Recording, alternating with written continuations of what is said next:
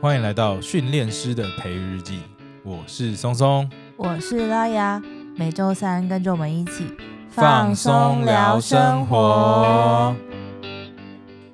跟各位听众报告一下，我跟拉雅呢，这周末呢又跑去了花博。就是我们早上突然之间就被一个讯息打到，哎，松松拉雅，你们会去水美园的展览吗？我就问松松说，哎，我们有要去吗？主要是因为我们对于矿石比较不在行，那如果说是园艺的部分呢，比较细节的种类呢，我就没有那么有兴趣，所以是没有想说真的一定要去。不过呢，后来就想说去看一下，他这次有收门票嘛，就是有收门票的展跟之前的昆虫展会有什么不一样？去的时候我其实。没有注意到啊，是后来怪叔叔厂宝宝说他们有小礼物想要给我们，突然之间就变出了两个杯垫。他做了两个木头的镭射雕刻的杯垫给我们，是我们的 logo，然后我们就哦，整个一个惊为天人啊！我们的第一次的周边，而且来自别人，别人帮我们做的周边，真的是太赞了，真的是受宠若惊啊！真的是谢谢这个怪兽日常爸爸这么有心，还特别为我们制作这两个小礼物。小怪兽弟弟呢，哎，这边跟我们聊天聊聊以后，就突然从他身后的椅子下面就变出来装鹦鹉的包包，然后里面就有一只很漂亮的灰鹦鹉。那个灰鹦鹉，爸爸买给他的生日礼物。然后他们才养它一阵子而已，然后那只灰鹦鹉现在还是一个小年期的小朋友，三个月大。后来啊，我就是有跟爸爸聊天啊，我就说哇，可以在小时候让他养鹦鹉，接触到很多不同的动物，我觉得很酷。然后爸爸就说，因为小时候爸爸不准他养，所以他现在决定要让自己的小孩都可以养，想养什么就养什么。这个爸爸超好，这个爸爸超赞，真的。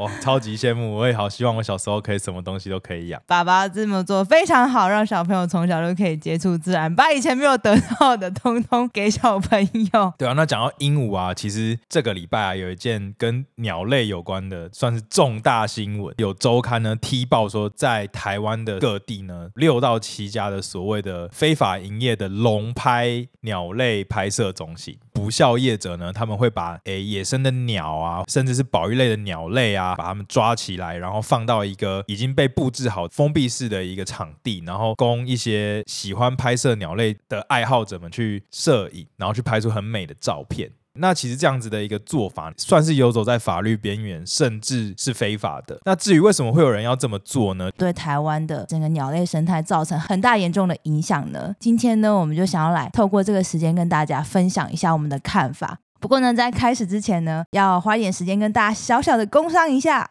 Outro 由中医师与正五号最有感的汉方品牌联名开发净喉果喉糖，非常适合想要保养喉咙，或者是像我们这样子常年需要使用声音的 Podcaster。里面含有金银花。枇杷叶、桔梗三味主要药材，金银花呢就是大家熟知的忍冬啦。那枇杷叶呢也是大家常吃的枇杷，它的叶子。桔梗在园艺植物上、药用植物上常用的那个桔梗。那这三味主要呢，在中药里面时常拿来清热解毒。那现在在官网上面呢，其实还有特价的优惠哦。输入我们就决定是你的松松节目专属优惠码 Love Nature L O V E N A T U R E 即可享有九二折优惠。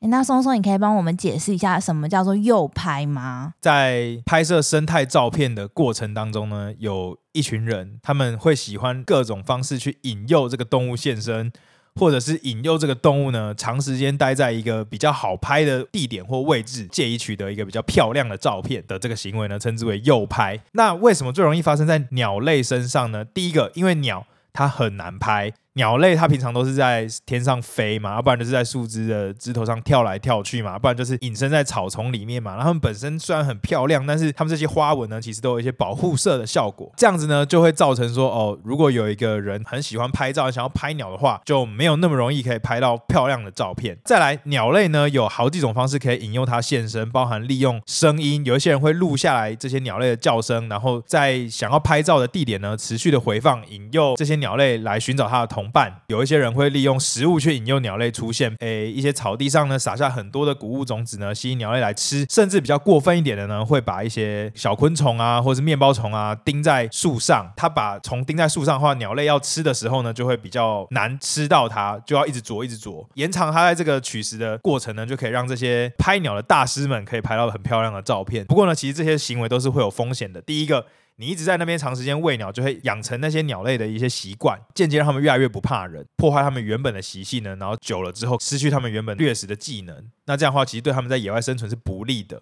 那再像是把面包虫钉在树上啊，就是都会利用一些什么大头针之类的这些针具。那这个针具呢，就是如果被鸟类误食的话，就会造成鸟类死亡啦。那这就是非常不好的一个。那这一次的这个案件主要是哪一种啊？还是他全部都用了？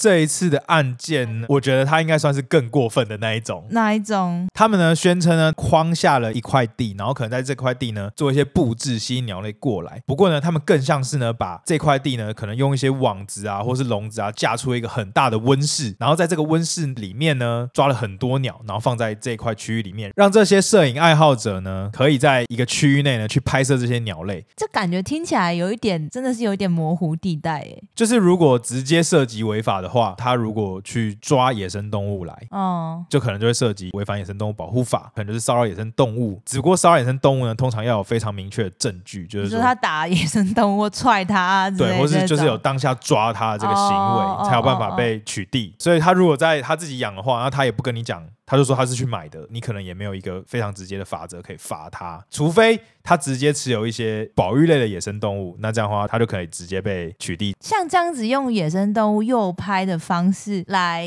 牟利或是来赚钱，听起来很像是无法可罚哎，还是其实他是有一些方式可以去取缔这些业者或者是管理这件事情呢、啊？就目前的消息看来啦，嗯，就是他确实是走在一个灰色地带，就是他说他可以以一个私私人鸟园的名义在做一个经营，地是他自己的，那他在上面做什么事情，嗯、只要没有在现场被抓到，他有当下在抓野生动物，或者他在喂养野生动物，嗯，或者是他持有保育类野生动物。我们这一次这个新闻里面，大家如果有兴趣的话，可以去查找，只要找你的快门杀死了鸟。类似这样子的关键字，就可以找到一系列的报道。我先说一下，我觉得这一个报道非常的用心，我非常敬佩记者们。这种游走在灰色地带的这种事情呢，一定都不会是明目张胆说，哎，来哦，来这边拍鸟哦，因为一定会被大家挞伐嘛。所以像这种组织都会用一些地下的方式、会员制的方式去招募一些摄影同好进来，都不太会透露说，哦，这个地点确切在哪边。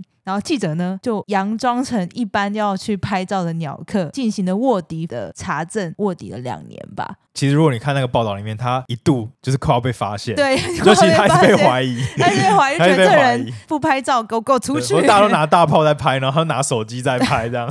哦，真的是取证做的也是不容易啊，花了这么多时间。就某方面来说，这次终于就是让他们这些业者气焰不要那么嚣张了。哦，对，嗯，就是算是有进攻了一步，但是其实后面还有好多步要走。那其实像拉雅刚刚有提到说，为什么他们这些业者就很聪明，都会做一些地下或是私人啊，或者是这种会员制的做法，私人鸟园啊，或是龙拍啊这样子的做法呢，已经行之有年了。很早很早开始就有人喜欢这么做，为什么会行之有年呢？就代表。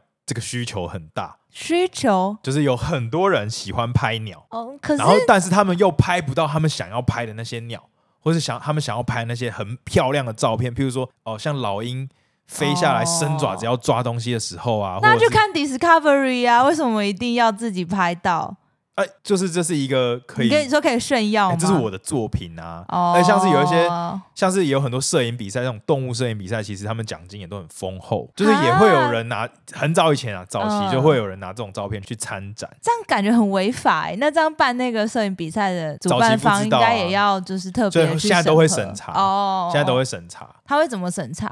就是可以从可以从一些鸟类的姿态哦，或是去一些构图上去了解说这个画面出现到底合不合合理。因为就是有一些大师，他们为了要拍出一些看起来很有故事性的画面，嗯，譬如说他们会把巢内的幼鸟呢从巢里面拿出来，然后给它排成一直线，排成一直线，然后看起来它就可以拍出一个画面里面有五只幼鸟，然后头往上的画面。但其实幼鸟根本就不能这样做，你只要把它拿出来，第一个放回去也不一定放得回去，放得回去，然后再来就是这个拿的过程中惊扰到这个育雏的鸟妈妈、鸟妈妈、鸟爸爸，可能他们就会弃巢而去。造成了这些幼鸟其实可能就活不下来，嗯嗯，就是一个这样过度惊扰的行为呢，在我们就是喜爱动物的这些朋友们眼里面，就是当然会觉得非常坏，对，非常难过啦。对，就是其实有一点本末倒置。今天我们是喜欢这个动物，所以才来拍照，才去拍照。嗯、但是有一群人呢，他们是喜欢拍出漂亮的照片，他们想要拍出这个照片而无所不用其极。当他们今天的对象是活生生的动物的时候，他们的手法跟作为就是非常值得讨论。在所有的拍摄动物过程里面呢，都会有类似的争议啦，或者说我们在做观察动物的时候，都会有类似的争议，就是说，哎，我们人类要做到什么样的程度才不会过度的干扰动物，或是说我们平常在夜探啊，我们在夜拍动物的时候，我们要做哪些方式才会尽量不要影响到它们？也有点类似无痕三连啊，这个都是属于自己心中道德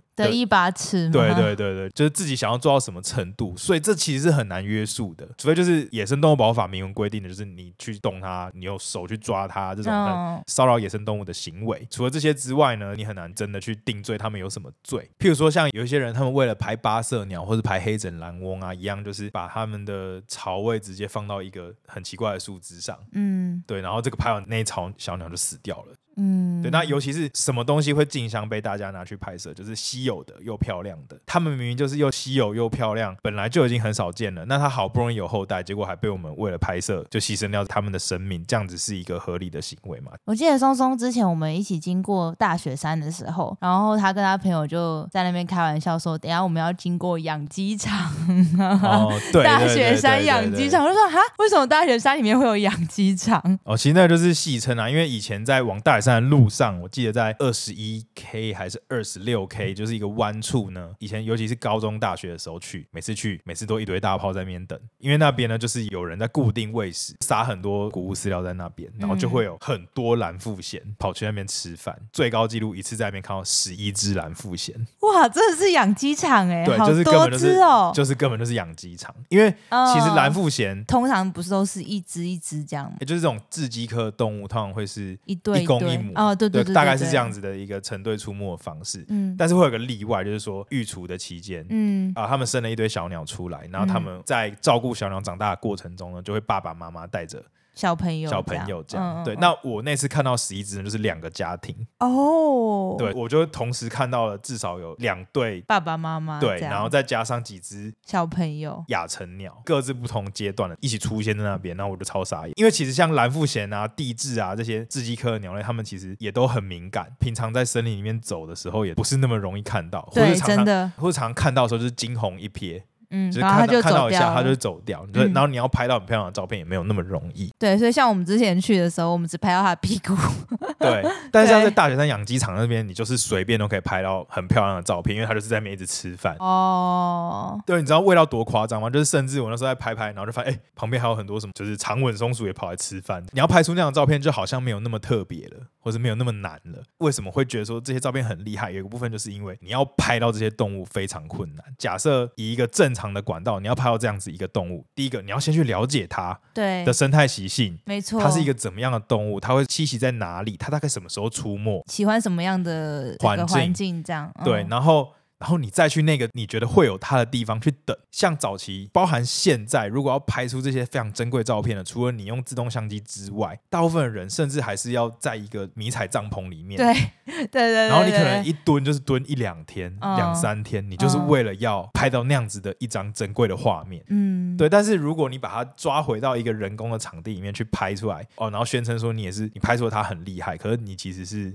这样其实就没有意义了，牺牲了，而且对，就是没有、啊、没有意义，然后而且你又牺牲了它本身生存的权利，就变成有点本末倒置。哎，我们会拍它是因为我们喜欢它，想了解它，想记录它，但有点变成是只是为了漂亮而去做这件事情。到了现在这个时代呢，因为社群媒体的魅力，更多人他甚至不是为了漂亮，嗯，他只是为了要拍出一个看起来很厉害的照片。你说战利品的，那这个照片呢，他自己本身的意义呢，只是为了在网络上多受到一些称赞而已。哦，那这样的话。就是又更肤浅了。那为什么其实今天在鸟界，就是这个东西非常的被注重，大家做生态观察的团体已经越来越发达。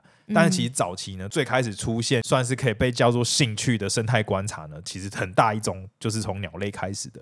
不过也是因为这样子培养一群人呢，就逐渐会有，就是你知道吗人多必有白痴，树大必有枯枝，就是一群人呢，对他们也是喜欢，但是他们就是开始剑走偏锋，嗯，走一些歪路啦，旁门左道，然后就是才会开发出这些右派的行为。嗯，对，久了之后呢，群体很大嘛，那这个捷径的方式呢，说真的，人都是懒惰的，就是也就会有一群人就会觉得说，哎，他这样都拍得到，那我干嘛那么辛苦？我就跟着一起做就好了。我看到十一只蓝腹鹇养鸡场那一次，我也还是有去拍照了，就是我就 啊，我就看到很多只，我就是觉得啊，既然都这样了，那我就拍一张。就在这边跟大家分享，就是我自己的心路历程好了。其实我刚开始接触动物的时候，从我小学开始，那个时候资讯也还很不发达，我只有一本昆虫入门的跟一本昆虫图鉴，我就拿这两本书呢，到处去找昆虫。所以呢，我小时候都很喜欢采集。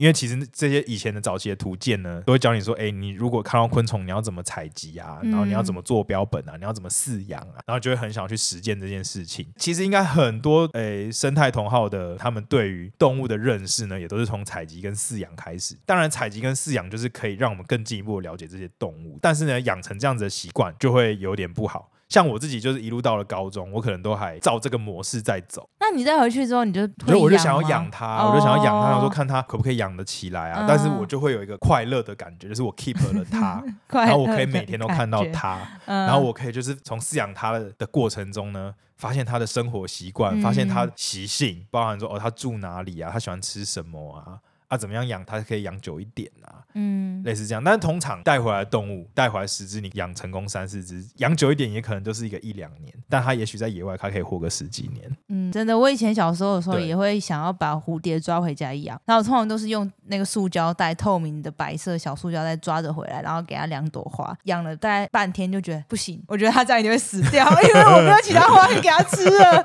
那我就会再把它放走。对，就是这样子的一个过程嘛。我觉得。觉得这个大家承认自己心中有这样子的欲望是、啊、是健康的，也是合理的。嗯、就是因为我就想要多认识他，只是必须讲这是一个，这是我自己很深刻的经历。就是我一直到了高中还是在做这件事啊。我可能我的对象呢也开始从从昆虫变成青蛙，甚至是蜥蜴啊。直到有一天，我有一个好朋友，他就说：“其实你这样子的行为就跟猎人一样。”我说：“哪有？我又不是猎人，我没有杀他，我没有把它拿来吃。”然后他就说：“可是你就把它带回来了，他也一样不在野外了。他的生存自由只是为了满足你的欲望，就失去了。那他的生命，他本来可以多活的这些生命，也在也是因为为满足你的欲望，他就折寿。他就讲的很，他讲他用词很犀利，对，他讲很直接，他用词非常犀利。然后我那个时候，我当下我就是讲不过他，气噗噗。可是我后来我回去就是很认真思考了这件事情，就是哎。对啊，其实我把它带回来的出发点是因为我喜欢它，嗯，但是我喜欢它的结果是我害它死掉。不是我害他失去自由，嗯、这件事情好像有点怪怪的。我们先不讨论宠物的范围啦，我们先讨论就是野生野生动物的部分。嗯、对，嗯、那所以呢，我后来痛定思痛，就是我后来想一想，我就想说，对，其实讲的有道理，我错了，我的这些行为确实有影响到他们。那我怎么办？但我还是很想要有一些证据，就是哎，我看过他，我可能跟他过有一个 moment，所以我后来就开始学拍照。哦，对，然后就开始学拍照，然后开始用照片去记录他们。嗯、对，那慢慢的、慢慢的，我对我在拍照上，我也可能有一定的技巧。嗯、那我也会在拍照的时候，尽可能的，我有学习到一些方式，就是尽可能的减少干扰他们。嗯，比较快的赶快去拍完这些照片，然后赶快让他们回归自然。其实我这样一走，默默的，我其实就是也一路走到现在，我也觉得没有什么太大的损失。我其实也还是蛮开心的，就是也累积了很多。不少的照片跟一些探险的经验，而且就是走进去山林里面，每次就是看到他们的时候，就觉得说，哎，我遇到了哪一个老朋友 的一个感觉。哇哦！对对对对对。哎，你知道，就是我们上一集不是有分享山椒鱼吗？然后我就在 IG 上分享我跟松松第一次想要带我去看山椒鱼的呃心路历程。意外的，大家的反应很热烈，就是我没想到按赞数会这么多，然后有点惊讶。大家好像也觉得经历其实蛮有趣的。然后我就也想跟大家分享另一个，跟松松就是有一次去爬嘉里山的时候，算我们第一次他跟我告白的地方。然后呢，那时候呢，那时候我们下山的时候呢，就开车就是要回台北嘛，不知道为什么就被果带到了一个产业道路上面，那你知道我们那时候我们刚刚在一起嘛，就是对彼此没有那么熟，我们就边开车边聊天。他突然就跟我说：“等一下，等一下，前面有蛇。”我说什么？而且已经很远很远呢，他就看到，然后我还在。处于一阵不知道在发生什么事，而且那条路，总是那条路是要往交流道，就是要去高速公路交流道的路上。对，虽然有点荒郊野外，但是它也还是个不是一个很偏僻的地方，对，不到很偏僻的地方。对，因为旁边就是高速公路了。重点是那只蛇真的很大只，是一只很长的龟壳花。对，然后他就跟我说有蛇有蛇，他就超兴奋。我想说哦，因为我那时候还没有很认识他，我不知道他有拍照的这个技能。那我要趁现在自首一下，哈，就是。你你感觉我很兴奋，对不对？对。但我其实很兴奋之外，我心里还有点紧张。那为什么？因为我想说，我这样子表现会不会让我觉得你是个怪人？对。然后我那时候超怕，你知道说超怕。我想说，我觉得我那个时候很谨慎，就是我对 我哪有谨慎？我在对你介绍的时候，我还是很谨慎。没有，我我我要先跟大家说，然后他就突然停下来，然后他整个就很兴奋。然后说：“哦，就是你知道，我很少看到蛇，我还是有点紧张。”他就说。你等一下，我去把它移到旁边，因为他就在马路上，然后除了我们之外还有车，这样，然后就走到后面，然后就开后车厢，就从里面拿出雨伞，想说后面的人会不会以为他要揍后面的车？你有跟后面的人说？对，我就拿着雨伞就去后面，然后想说那个人他可能觉得很紧张，想说我是不是要打他？然后就跟他说前面有蛇，我说前面有蛇，你等我一下，我把它移开，这样。对，然后我心里就觉得说，嗯，他就是要把它移开而已哦，应该很快。他说他怎么搞这么久？我就觉得很怪，他就说，哎，你要不要下来？我想说哈。为什么要下去？他就开始拿着手机，疯狂在帮那只蛇拍照。然后他就说：“他他是好大只哦，他什么？他是什么？好像有怀孕还是什么样这样子？”然后，对对对，我就说：“你要不要赶快把它移到旁边去？因为那只蛇，它就慢慢的走嘛。”松松说要把它移到旁边去，可是他先对它进行了一顿拍照，也没有要移动到旁边的意思。我就说：“你要不要快点？不然我怕后面人会生气，想问我们前面发生什么事情。”然后我那时候第一次就有个体会到，哦，原来他会拍动物，好像蛮熟练的耶。真的、哦，所以你有觉得我熟练是不是？你还蛮熟练的，那时候就很熟练的拍照，然后你看这个角度，它这个是哪里就是哪里。然后我觉得我就没有很想要靠近，因为、哦、因为那只龟壳花真的很大。等我们有蛇的时候再来认真介绍，我当时介绍了哪些东西，好，为什么要那么认真拍那些部位这样？好好好，然后他就后来就是用那个雨伞把它移到旁边去，然后在移的时候蛇还有点紧张，好像还有对你威吓一下。然后那时候觉得你超开心的，因为那个时候是二月。对，二月的时候其实台湾还蛮冷的，就是你要在那个时候突然看到一只那么大只的蛇，就是没有很容易。嗯，对，我就觉得我那天运气也还不错，这样。所以其实我现在觉得在野外看到这些野生动物都是一种 lucky，这样。就我觉得、嗯、哦，我我今天很开心，我遇到老朋友这样。我那时候心里转了蛮多想法的，我可以之后再还没有那种没有那种我会害怕的想法吧？呃，不告诉你嘞。哎，我想要补充一点，就是我刚刚讲这些，就是说，哦，我后来就准备拍照啊，然后就是没有再去采集动物，这个是建立在你是一个爱好者的角度。对，那实际上呢，你去采集动物，然后饲养动物，它其实在学术上还是有具有一定的价值。就像我讲的，你在认识他的过程中，你要了解他的行为的时候。这些步骤是必然，只是假设你要今天要让他牺牲那么大的代价来让我们获取这些知识，那就是必须要他在一个非常严谨的过程去做好这些记录，然后去做好我们可以收集的一切的资讯，让他的这个牺牲有一个最大的价值。那如果今天他只是一个就是你因为好玩，对，因为好玩，因为个人的欲望去做这件事情的话，那可能就会没有那么要想一下啦。对对对，对没有那么值得啦。对，毕竟也是一个生命嘛，那不一定一定要真的把它带回家。不过回归到这次这件新闻的本身上面，我其实是觉得说，非常推荐大家真的是可以去呃搜一下这篇新闻来看。然后我觉得第一就是卧底的记者，他们其实也是某一个动物的算是组织吧，里面的也是鸟会了，对对对对对，就是他们也是他们就是真正爱鸟爱鸟的人，照顾鸟的人，对，对对，他们也花了非常多心思去把这些记录下来。然后第二件事情就是，我看完那一篇新闻中，我觉得最重要的其实是，我觉得现在的立法还不够完全，就会有非常多的漏洞。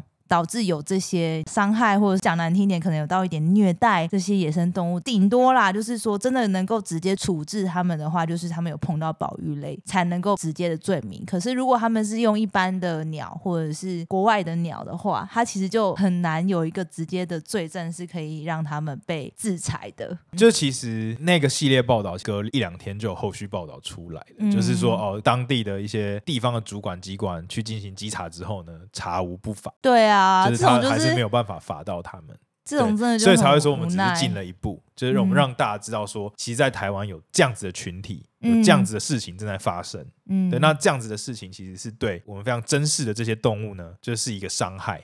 嗯，对，那我们要如何去制止这样子的事情？其实最主要就是要从我们自己做起。你看，他们已经慢慢的变成地下化，代表他们知道他们在做的事情是不对的。对，就他们已经受到很多舆论的压力，所以他们逼不得已从原本的明目张胆的，就是做这样子的生意，一路变成现在只能私底下偷偷摸摸的做，让他们越来越难做。那另外呢，就是大家要有一些呃资讯试读的能力。每次看到一张照片，我们要决定它是不是一张。没有动物受到伤害的照片，我们可以从一些蛛丝马迹去了解。就譬如说，一只青蛙，它头上有两只瓜牛，像这样子的，看起来超怪的，看起来很可爱的画面嘛，对不对？但是，但是其实这就超级奇怪，这种你就想到说，这个在自然界上其实不太可能发生。